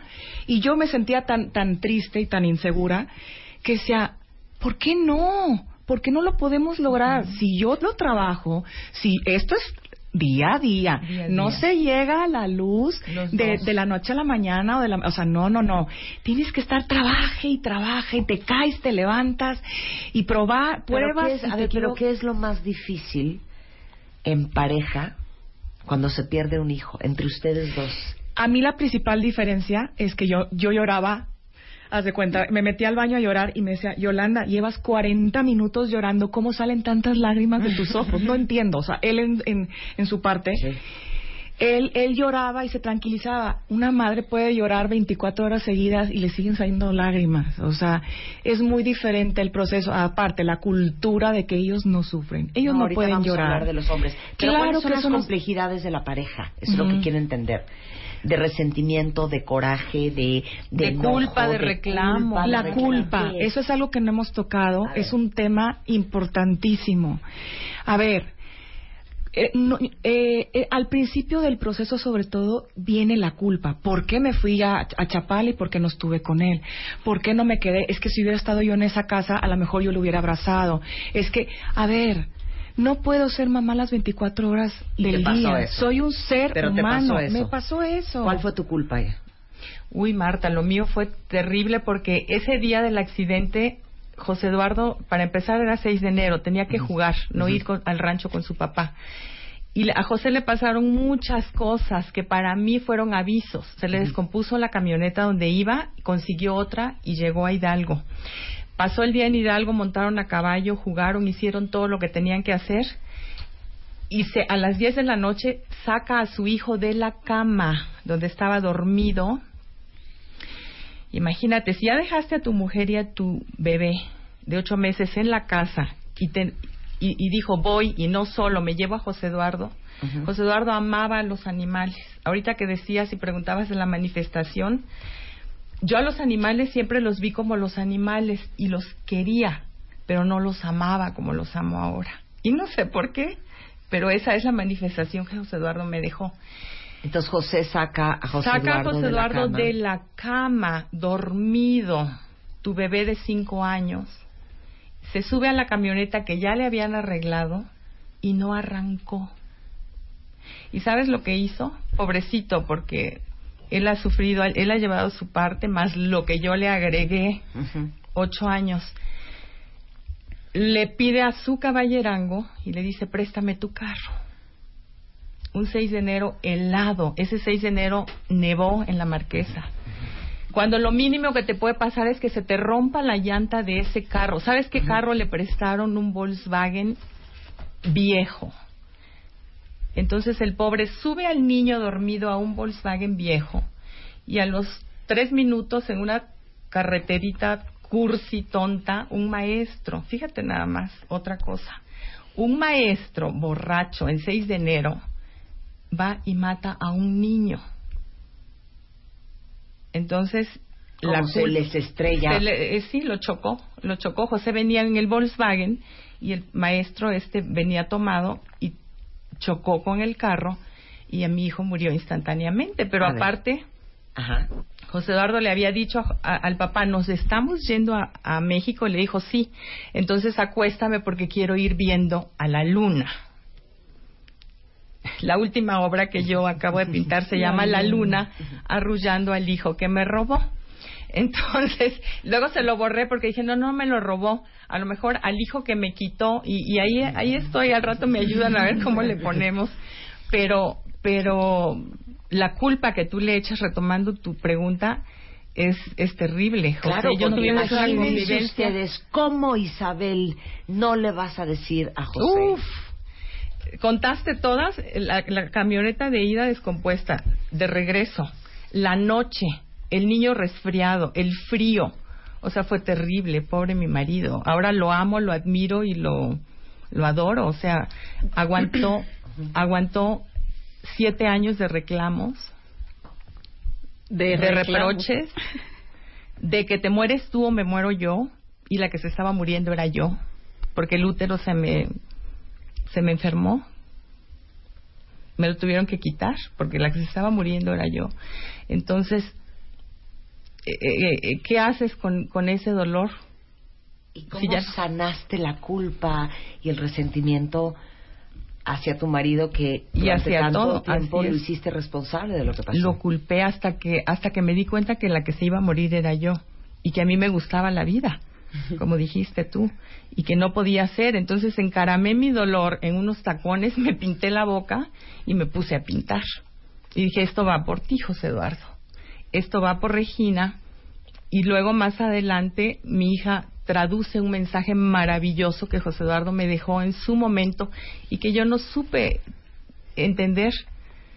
Y ahorita, hoy por hoy, hay una fundación que ya está instituida por Regina a los 20 años y que ya va a empezar a trabajar y que se llama Zapatos al Aire. José Eduardo, yo vivía en Polanco cuando él empezó a ir a, a preescolar entonces bajaba yo del Cumbres de... Eh, Vista Hermosa. no, no, no, de, de Bosques. Bajaba todo Palmas, porque vivíamos en Polanco. Y José Eduardo tiraba el biberón cuando yo iba a las 12 por él. De leche lo venía tomando, me bajaba el, el cristal del cor, del cor, del, cor, del coche y tiraba el biberón y yo le decía, ¿por qué haces eso? Y yo era una mamá muy muy dura, o sea, soy, soy, de hecho, lo fui con Regina. Entonces me decía, él tenía problemas de aprendizaje, Marta, y me decía, el bebé, el bebé, pero yo no le entendía qué bebé. Hasta que un día tiró unos tenis, y ahí sí me enojé. Y me estaciono y le digo, a ver, ¿por qué tú tiras el biberón y ahora tiras los tenis? Los tenis son nuevos.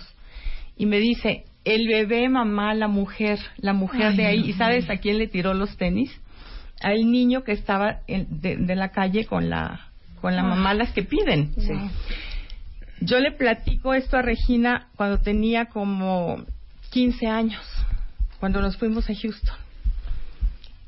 Y a los 17 años me dice, ya sé lo que tengo que hacer con esa anécdota de José Eduardo. Darle zapatos a los niños de la calle. y regresamos a México hace dos años.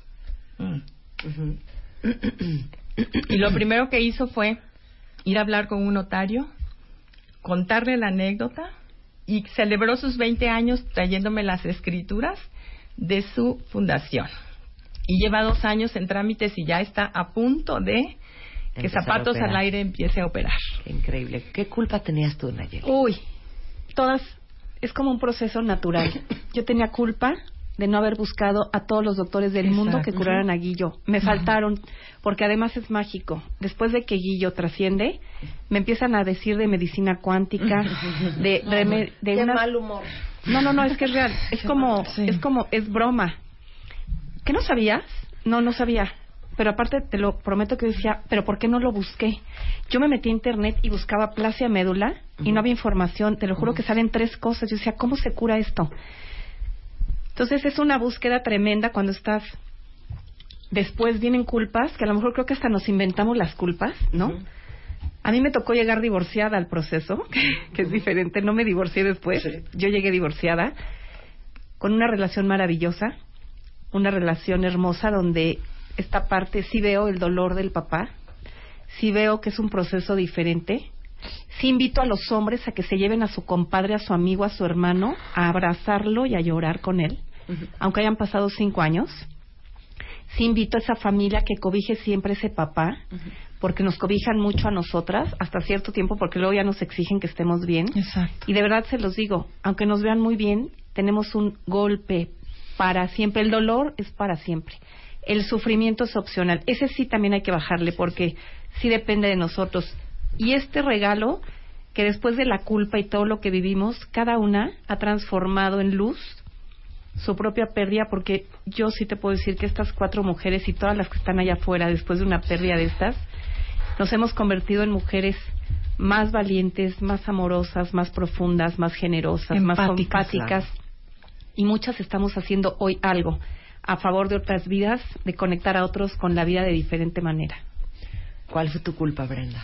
Pues un poco igual. Cuando tienes un hijo enfermo es las decisiones que tienes que tomar casi de minuto a minuto. Porque salían los doctores y nos decían hay que operarlo, pero ya. O sea, en tres minutos, ya, ya, girófano. Y nada, mi esposo y yo nada más nos volteábamos a ver y pues, ¿qué hacemos? ¿Sí o, o no? ¿O qué? Y yo, la verdad, sí le agradezco a la vida del esposo que me tocó. O que escogí. Yo Tú lo escogiste. Yo lo escogí y él me escogió a mí. ¿De qué te sentías culpable? Pues eso, de las decisiones, ¿no?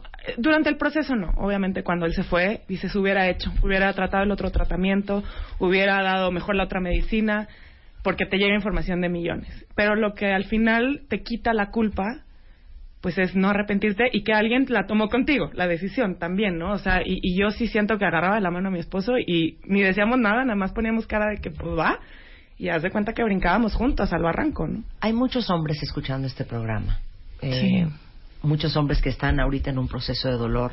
Nos escribió un hombre particularmente que me dijo, literal, me tuve que meter al baño de mi trabajo a llorar porque mi hijo tiene eh, una enfermedad crónico-degenerativa y lo que están hablando estas mujeres me tiene desconsolado.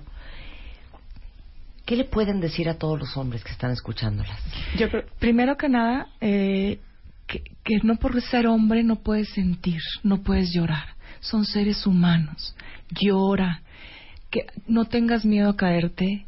Er, er, es igual, eres un ser humano. Siente tu dolor, saca tu dolor busca ayuda terapéutica, profesional. Eh, no hagas caso al, al, que los hombres no pueden sentir, no pueden llorar, tienen que ser los fuertes. O sea, a veces siento que los ponen como unos supermanes sin las capas rojas y sin la. Eh, o sea, tienen que entender que ellos también son seres humanos, que ellos también sufren y que, y que el dolor se puede compartir con sus amigos, con tu pareja, con sus hijos. Encontrar con quién, ¿no? Encontrar con quién compartirlo. Y también te das cuenta en el proceso que muchos amigos se van, muchos se quedan, tienes nuevos, pero muchos se van. Y, y, para los hombres es difícil como que hablar con cualquier persona de este tipo de problemas, ¿no? De enfermedad de tu hijo o algo, pero encontrar esa única persona o dos o los que quieras, pero sí encontrar a alguien con quien hablar. Esas fueron Isa y Yolanda. ¿Qué tiene que decir sobre el tema Isabel y Nayeli? Eh, para todos ustedes hombres escuchando el programa, al regreso no se vayan. En W. Nosotros nos vamos a corte. Marta de baile. En W. Estamos donde estés. Are you ready? Estamos de vuelta. Estamos de regreso en W Radio, son las 11, 12.42 de la mañana y hemos tenido un programa de veras espectacular y que precisamente planeamos para este segundo día de diciembre, porque sabemos que es una época súper sensible para muchos que han pasado una terrible pérdida. Sabemos que es el final del año, que viene el 2017, y con la experiencia y con la sabiduría y los grandes aprendizajes de cuatro mujeres, Nayeli, Isabel, Brenda y Yolanda, que son cuatro mujeres que han perdido a un hijo y que vinieron a compartir su historia y sus aprendizajes con ustedes, que ustedes se sientan con las herramientas, se sientan con la fortaleza, se sientan capaces de sortear lo que sea que les ha pasado en este año y lo que sea que vaya a suceder en el 2017 y que se den cuenta al final de la cantidad de tiempo que perdemos cuentavientes en darle importancia a tonterías, a cosas que no son trascendentes, a cosas que no tienen importancia y que al final de este programa ustedes tengan la capacidad de priorizar de manera absolutamente diferente cómo quieren vivir su vida. Eh, antes del corte, porque sé que hay muchos hombres escuchando que también han tenido pérdidas y desafortunadamente los hombres cultural y socialmente no tienen los permisos y las licencias que nos han dado a las mujeres. Pero nosotros se los estamos dando hoy. Y quería que tanto Nayeli como Isa eh, nos dijeran qué le pueden decir a todos los hombres que están escuchando, Isa. Bueno, ya lo dijiste tú, ellos se, se, enconchan, se cierran en su dolor y si están recibiendo culpa de la esposa, de otro hijo, de los padres o de quien sea, o ellos mismos se culpan. En mi caso, mi consejo es un poquito romántico, pero creo que es muy efectivo. Yo también lo hice. Váyanse a un parque, lloren solos, platíquense consigo mismo y conéctense con una energía superior. Llámenle Dios, la Virgen, eh, no sé, su ángel, el, ser que se perdió, y abran su corazón, desahoguen su corazón y pídanle ayuda espiritual. Siempre los espíritus más poderosos que el ser humano están dispuestos a ayudarnos, y si es Dios, pues todavía más. Ese es mi consejo. Nayeli. Ah, yo primero pide un abrazo a quien sea atrévete a pedir ser abrazado Ay, por quien abracen a los hombres. Abracen mucho a los hombres. Dos, quédate quieto, en silencio, vete a lo más profundo de tu corazón, conecta con toda tu esencia sagrada divina. Dios habita dentro de cada uno de nosotros, es una fuerza espectacular. Conecta con tu ser querido, conecta con la energía de ese hijo, que Él está ahí, ellos llegan cuando nosotros les abrimos este espacio, pero hay que abrirles el espacio y hay que entablar la relación nosotros con ellos. Pídele a todos los seres de luz, a todos los que tú conozcas, con quien tú te relaciones, que lleguen a ti, que te den esa fuerza, sabiduría, amigos, paz, rómpete, llora, llora, llora mucho. Pon música, pon películas. Con cualquier película que te haga llorar, provoca tu llanto échate tres tequilas, afloja el alma y pon una película que te sirva para entrar en esta emoción que los hombres es muy fuerte que entren. Date el tiempo de ser frágil, date el tiempo de ser frágil. Cuando te des la oportunidad de ser frágil, será el primer paso de ser fuerte. Y yo les diría a todas las mujeres que están escuchando que ahí vamos mejorando, pero es una tristeza muchas veces y la cantidad de hombres que viven una profunda soledad emocional, que no se les ve, que pareciera que fueran invisibles, que pareciera que son invencibles, que son el roble, el soporte, el hombro, el proveedor y el, el omnipotente, omnipresente y, e imposible, e inquebrantable hombre de la vida de todas. No los pierdan de vista no los hagan invisibles. ni al esposo ni a los hijos. Todo, todo, cada dolor es diferente, pero tiene que respetarse. Claro, y no importa si hoy el hombre que está en su vida ha perdido un hijo, o ha perdido el trabajo, o ha perdido eh, a su mamá, o ha perdido la autoestima, o ha perdido la autoconfianza, no los dejen de ver. Creo que nos es muy fácil dejar de ver a los hombres. En el corte comercial estábamos platicando sobre el tema del enojo. Y el enojo es como el sentimiento, la emoción o el, recurso inmediato, el go-to emotion de, de muchos problemas en nuestra vida. Porque como decían al principio, uno siente enojo porque no entiendes por qué te pasa lo que te pasa a ti y, y, por qué no te pasa lo que quisieras que te pasara. Y el enojo es algo bien presente. Y creo que en, una, en un país eh, tan convulsionado como el nuestro, creo que el enojo es parte de nuestro día a día.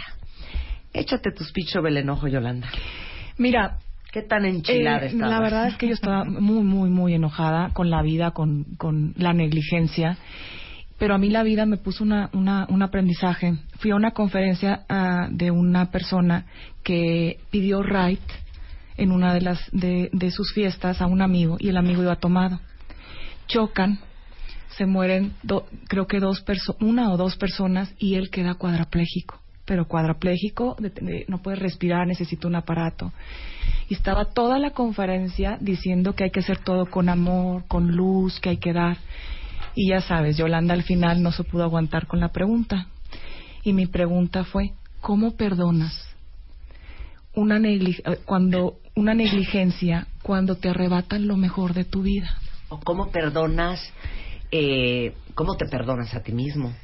¿Cómo perdonas a Dios o a quien sea en quien a quien sea. por haberte quitado esto? ¿Cómo perdonas a tu jefe, a tu papá, a tu hermano, a tu exmarido, a tu exmujer?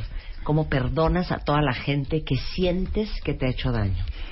Para mi sorpresa, su respuesta fue, ayuda a esa persona a sacarle la culpa.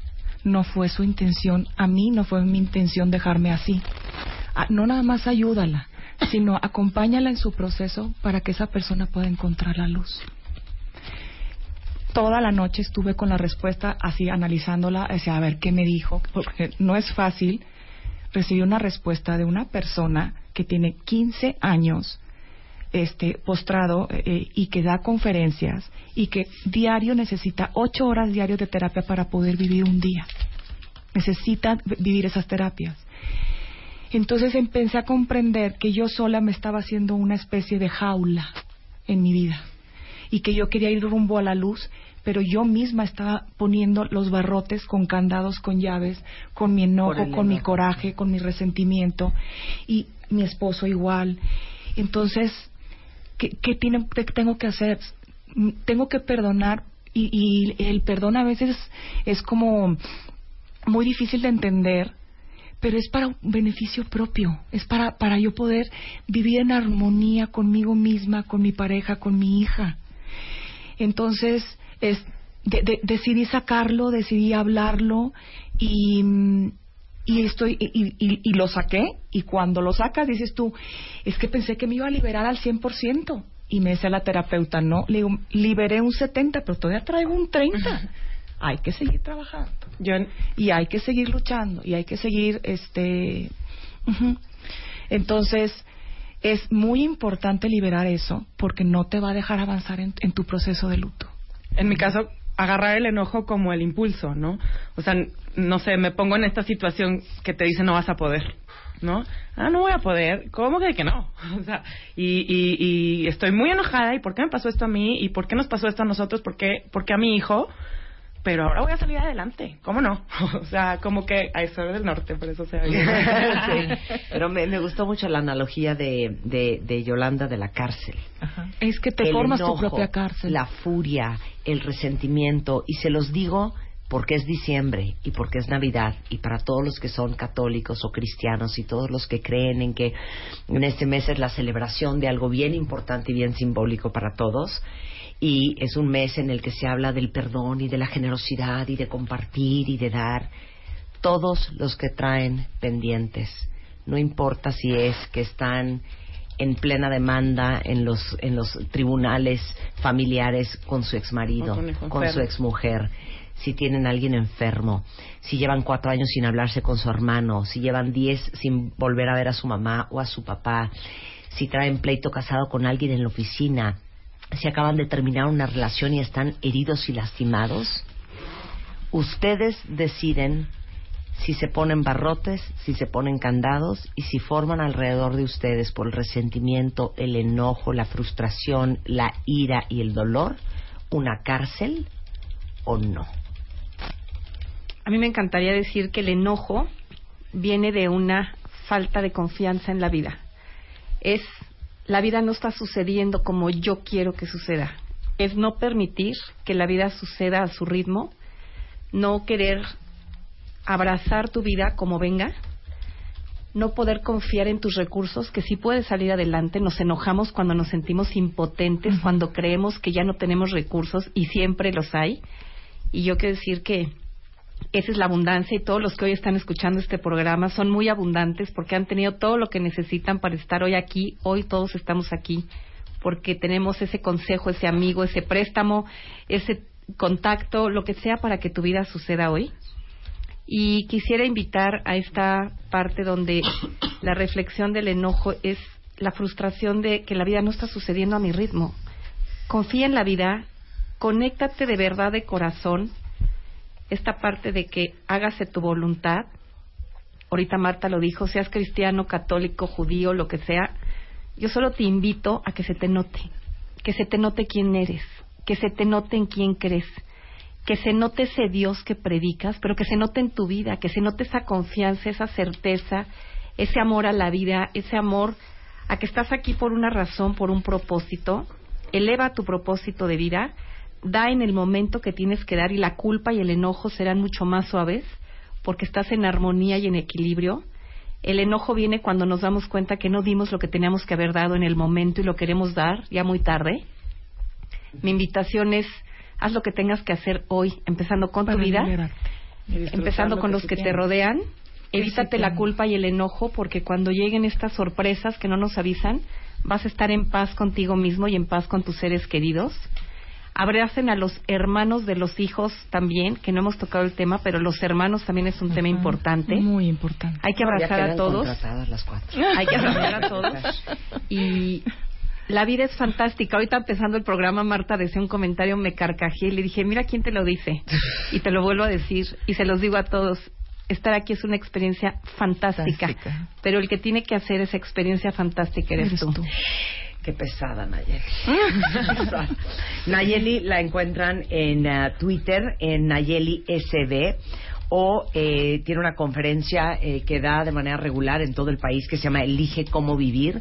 Si les interesa asistir a la próxima, si les interesa que Nayeli vaya a dar una conferencia para ustedes, la encuentran, la encuentran en el Twitter de arroba Nayeli SB o en Vamos Guillo. En, Vamos con Guillo en Vamos Facebook. con Guillo en Facebook. Eh, Isabel está en Isabel Reyes de Ochoa en Facebook y la Fundación Zapatos al Aire en cuanto esté ya oficialmente integrada y lanzada al aire, les vamos a pasar los datos. Brenda está en Facebook en Vamos Emilio y Yolanda la encuentran en arroba 911 del alma. Me gusta. 911 del alma. ¿Qué haces cuando tu alma está en, en emergencia? Claro, ese, ese, yo creo que apúntenlo urgente. Y ¿eh? Facebook 911 del alma. Y es, uh, vas a encontrar una frase que dice, se murió mi hijo y ahora yo qué hago. Claro. Oigan, no tengo palabras para agradecerles el que hayan estado aquí. Muchas gracias. Muchas y qué alegría que nos quedemos un poco más tranquilas, más sonrientes este, y menos agobiadas de lo que estuvimos todos al principio del programa. Gracias, muchas gracias Brenda, gracias Isabel, muchas gracias, gracias Yolanda y este muchas espacio. gracias Nayeli, un placer tenerlos aquí a todas. Gracias, gracias a ti. Yo nomás quisiera que me encuentren en Vamos con Guillo en Facebook, porque el Twitter ni... Ni, ni lo pelas. Vamos con Guillo en Facebook. Vamos con Guillo Yo, en Facebook. Un último comentario súper cortito. A mí lo, lo que me dijeron, que me acuerdo muchísimo, el, prim, el primer comentario que guardé y tomé en mi corazón después de que Emilio se había ido, es que alguien me dijo, ¿sí vas a poder? No sé cómo, ni cuándo, ni quién te va a ayudar, ni cómo le pero vas a sí hacer, vas a poder. pero vas a poder. Es lo único que necesitan saber en este momento. Sí, y perdonarse, ¿no? Sí hay luz, sí hay remedio. sí, sí hay un camino de sanación, nada más que hay que buscarlo y hay que trabajar. No es de a gratis. Oye, yo quisiera cerrar con esta frase de no hay problemas grandes, hay personas que se hacen pequeñas. No te hagas pequeña, estás equipado para lo que te está tocando vivir. Yo traigo otra frase. A ver. El día que comprendí que lo único que me voy a llevar es lo que vivo, empecé a vivir lo que me quiero llevar. Matadoras ¿Quedó claro? Las dos, ¿eh? Matadoras las dos, matadoras las dos. Oigan, este, ya nos vamos cuentavientes. Bueno, si hay una alegría al final de este Claro, túnel muy duro paz, hay vivido. luz. La vida, la Este, vida, bueno, hay amor. ma- mañana, mañana es School of Beauty para todas las que son beauty fans y están inscritas. Este, como ustedes saben, eh, mañana a las eh, 8 o 9 de la mañana en, el, en la Universidad Centro, aquí en la Ciudad de México, tenemos el segundo School of Beauty. Eh, Farmacias Derma es uno de nuestros patrocinadores oficiales, que son expertos, y mañana nos saben todo lo que las más de 250 mujeres que irán al School of Beauty con Eugenio de Baile y todo el equipo de MMKG van a aprender. Y muchas gracias a Farmacias Derma por ser parte de esta súper alegría que va a suceder mañana 3 de diciembre. Y nada más recordarles que hoy 2 y mañana 3 de diciembre en liverpool.com.mx tienen la gran venta online, tienen aparte envíos gratis, eh, si no te gusta lo que te llegó lo mandas de regreso y te regresan tu dinero, pueden comprar a cualquier hora del día y ahorita, hoy y mañana van a tener descuentos en línea blanca hasta de un 44% de descuento, descuentos en equipo de sonido de hasta el 30% de descuento y esto está espectacular.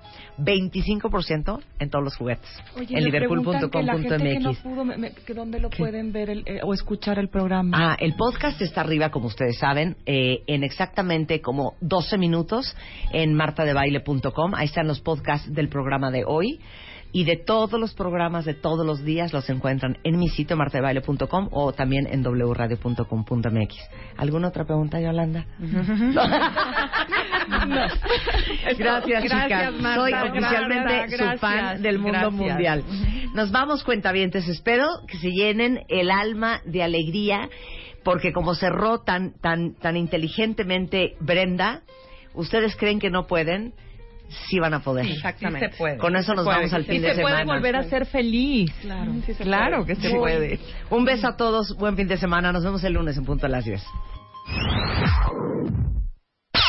Este mes, en Revista MOA, no te mueras en el 2017. Todo lo que necesitas saber para salvar tu columna, nervios, ojos, corazón, tiroides y hasta el metabolismo. Por primera vez, predicciones a la MOA. Te decimos cómo pinta el 2017 para cada signo zodiacal. Te urge cortar cómo hacerlo de la mejor manera, si existe. MOA Diciembre, 168 páginas para huir de la muerte, el corazón roto y la mala suerte. Una revista de Marta de Baile.